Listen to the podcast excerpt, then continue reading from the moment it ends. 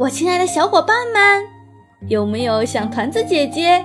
有没有想听团子姐姐讲故事啊？那我们今天一起来听一个关于老头儿和蒲公英的故事吧。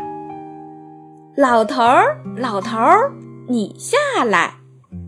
作者：金波，作图：高晴。至今我也不明白，小时候我们为什么把蒲公英叫做老头儿？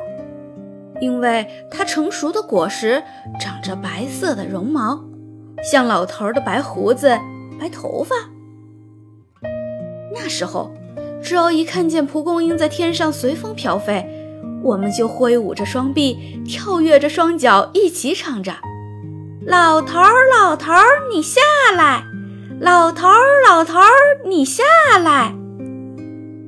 时光易逝，转眼间，当年追赶蒲公英，把他叫做老头儿的那个小孩子，自己倒成了一个真正的老头儿了。这个老头儿就是我。秋天的一个中午，我走在山野里，阳光格外明亮，格外温暖。遇到这样一个晴朗的秋天。心情也会很好，尤其当我看见满天飘飞着蒲公英的时候，我竟然忘记了自己的年龄，高兴得像个孩子，又大声唱起来：“老头儿，老头儿，你下来！老头儿，老头儿，你下来！”说起来，你也许不信，那老头儿真的就落下来了，站在我张开的手掌上。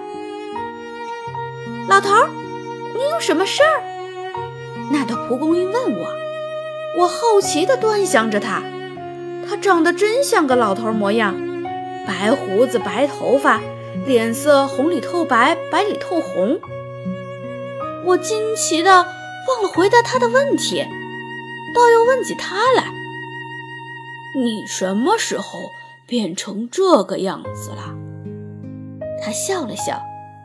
他一笑，白胡子、白头发就都飘散开，蓬蓬松松，像一朵白色的绒花。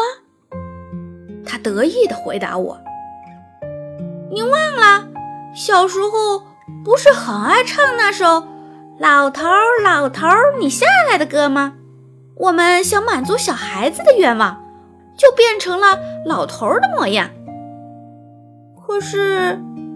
蒲公英有些失望，可是谁想到我们变成了老头儿，你却真老了，成了真正的老头儿了。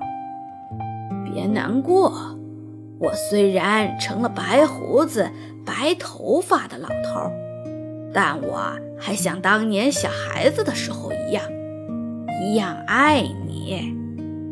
我见他很难过的样子，就赶紧安慰他。他勉强笑了笑，还是一副很失望的表情。我继续安慰他：“我啊，不但像小孩子一样喜欢你，我还没忘记小时候唱的那首童谣。老头儿，老头儿，你下来！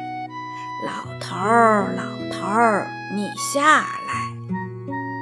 说着，我很认真地给他又唱了一。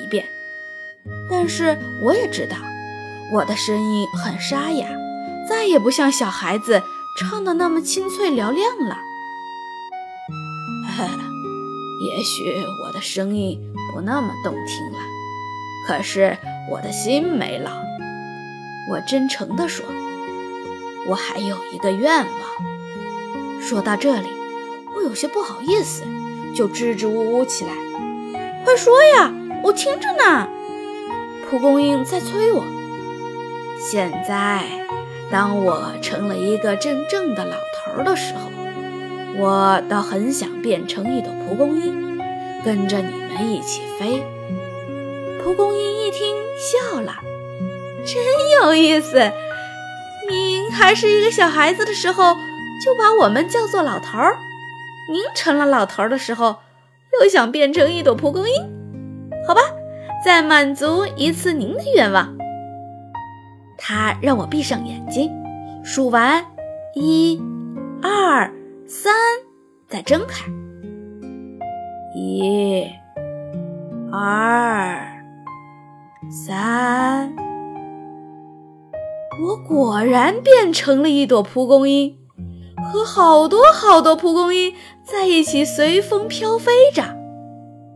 我听见大地上又有小孩子在唱：“老头儿，老头儿，你下来！老头儿，老头儿，你下来！”